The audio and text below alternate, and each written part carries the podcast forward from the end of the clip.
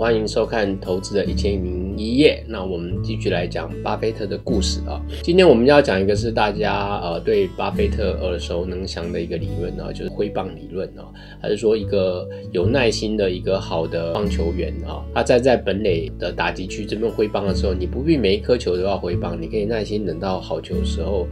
才会棒。他说的这一段话跟这一段投资哲学，应该很多人都听过啊。那我们今天来讲一讲他真正原出于哦大概一个什么的。时候，以及为什么让他会讲出这样的话啊？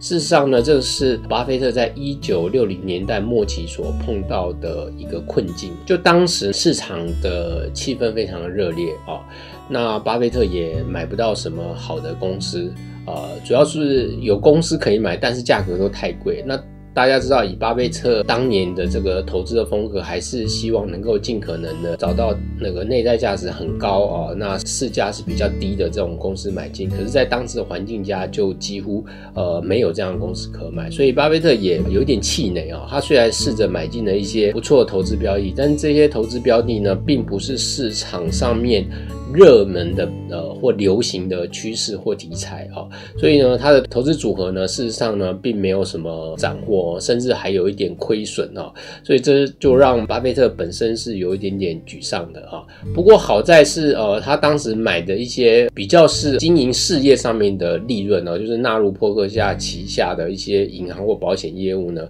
在本业上面呢，受惠于当时市场经济的繁荣呢，所以呢，业绩表现都不错哦。所以股票投资组。合虽然是呃下降了，但是它在伯克夏旗下的世界体上面的获利还是不错。另外一方面，它在一九七二年的这个时候呢，债券组合帮他创造了六百八十万美元的一个收益哦。所以，因为它这是一个灵活的操作呢，也让伯克夏的每股净值呢，就是从一九六四年的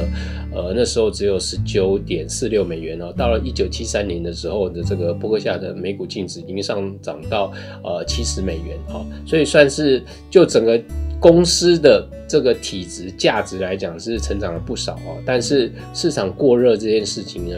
让他在选择标的上有一些困难啊，所以他也在那个时候呢，开始办这个所谓的年度股东会啊，就是我们现在知道，波克夏股东会就是一个年度的巴菲特米的朝圣的一个机会哦，大家会专程呃飞到这个内布拉斯加州，然后风尘仆仆从全世界各地到美国，美国再转机要转到呃内陆去哦，去参加这个股东会，只为了跟巴菲特蒙哥见一面哦，事实上也很难能够跟他亲自说上一两句话，就是看着两位。呃，有智慧的老人家在台上演说啊，并且回答这个投资人的一些呃各式各样的问题，然后参与一下呃这个现场的各个公司的一些摊位啊，享受他们提供的服务。现在这是一个波克夏股东会嘉年华的概念啊，可是大家知道，在当时啊，在一九七零年代初级的时候啊，其实是没有什么人参加这个波克夏股东会啊。那一年那个波克下办股东会的时候呢，外部的这个股东只有两个人，风尘仆仆的来到波克夏这边。来参加股东会啊，他们是塔夫兄弟。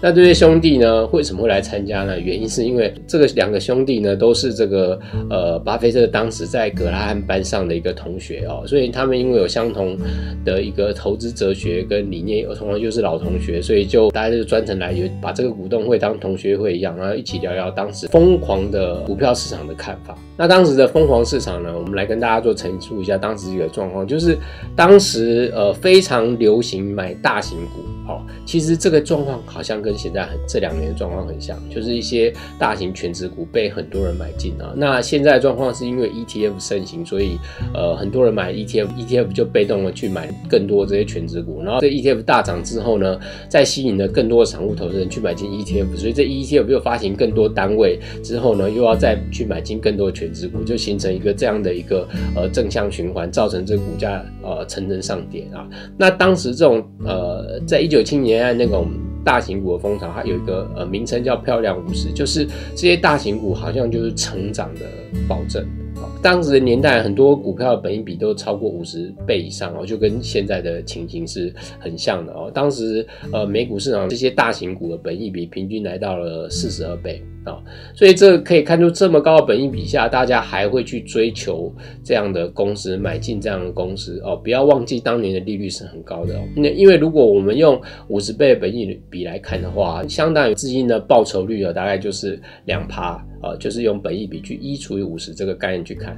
可是这是相对于现在的利率，现在的利率只有不到一趴啊，甚至很多市场是接近于零的啊。但是当时的的利率呢，市场事实上在十趴以上啊。可是今天的五十倍的本益比对应的啊是啊利率一趴以下。而当时的五十倍的本益比是对应的是十趴以上的利率，所以这是一个非常呃不一样的状态。所以在当时这么大的高的这个利率情况下，这个五十倍以上本益比，我们可以说它是一种相当泡沫的状况。那我们来举例，当时的这个所谓的漂亮五十里面有几只很有名的呃股票，像是雅芳啊，像是宝利来啊，像是全路啊，他们都是当年的成长股的代表啊，就是每每一代都有每一代的成长股，他们就是当年的成长股的。代表他们确实也都是很好的公司啊，只不过在巴菲特眼中，这些就是好公司烂价格，烂价格就是太贵，贵到一种他觉得很难接受的程度。所以巴菲特在他的这种投资理念，或是他跟他的同学卡夫兄弟里面，根本就是觉得这是很难做投资的一种状态，所以他们曾经是呃非常沮丧的啊。那不过这个事情呢，后来出现了一个呃急剧的转变。到了一九七三年，哦，到一九七四年的这个阶段的时候呢，啊，哦，特别是一九七四年的时候，这个股市比较大型的这个跌势呢就开始展开，也就是说，真正的进入了一个熊市啊。巴菲特可是从呃，一九六零年代的末期呢，一直到一九七一到一九七三呢，都一直在担心这种大型的牛呃熊市会发生，但事实上都没有发生。但终于到一九七四年的时候，它真正来临了啊。那真正来临的时候呢，这个美国股市呢，在两年之内呢，就跌掉了近五十趴。以当年来看呢，这是一个相当。凶猛的跌势哦，因为除了在美国经济一九三零年代经济大萧萧条时代有这么剧烈跌势之外呢，之后的这个跌势呢都没有像这么样的剧烈，所以呃当时是呃非常引起大家的恐慌的啊。我们以这个雅芳这家公司为例啊，在它在这个一九七四年的这个熊市谷底的时候呢，它跟它的高点相比呢，它跌掉了八十六趴啊。宝利来呢，从高点呢到低点呢跌掉了九十一趴啊，然后全路呢是当时的所谓的科技成成长股哦，它也跌掉七十一趴哦，这是很可怕的。你想想看，如果你呃台湾的这些大型全职股，不要说跌掉八十趴哈，它如果跌掉五十趴，你心里会怎么想？如果你想象台积电跌掉五十趴，你心情会是什么样啊？所以当时对这个投资人是很震撼的。啊，特别是相信漂亮五十啊，当时的投资市场有一种气氛，就一般散户有一种气氛，就是漂亮五十的股票会永远成长，所以他们才值五十倍的本益比，不然怎么会愿意去买这个五十倍本益比的股票啊？这就是当时一种市场气氛啊。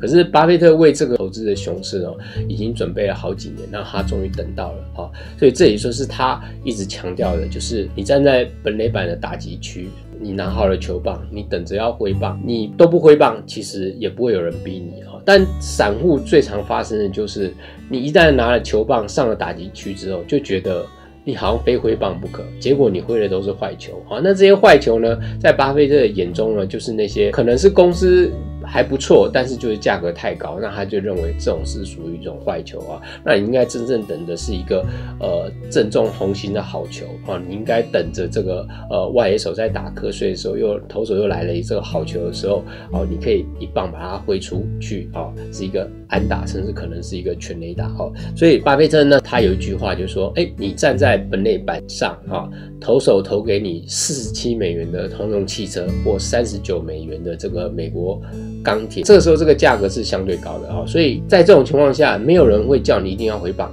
啊，你顶多只是没有买到它，你的现金不会损失啊，你你还是保有你的现金，所以也没有人会受到处罚哦，你可以持续等待你喜欢的那颗球啊。等到外野手在打瞌睡的时候，可以跨步挥棒啊，把这个球打得远远的啊，这就是巴菲特等待好球的一个哲学啊。他真的是等了很多年，从一九六零年代的末期一直苦苦等到一九七四年啊。这个例子呢，也跟他在两千年呃美国网络泡沫时期做了一个等待一样，哈也是从了整整从一九九八年一直等到两千年的下半年，也等来了这这样一次机会。好，那这是我们今天说到的巴菲特的故事。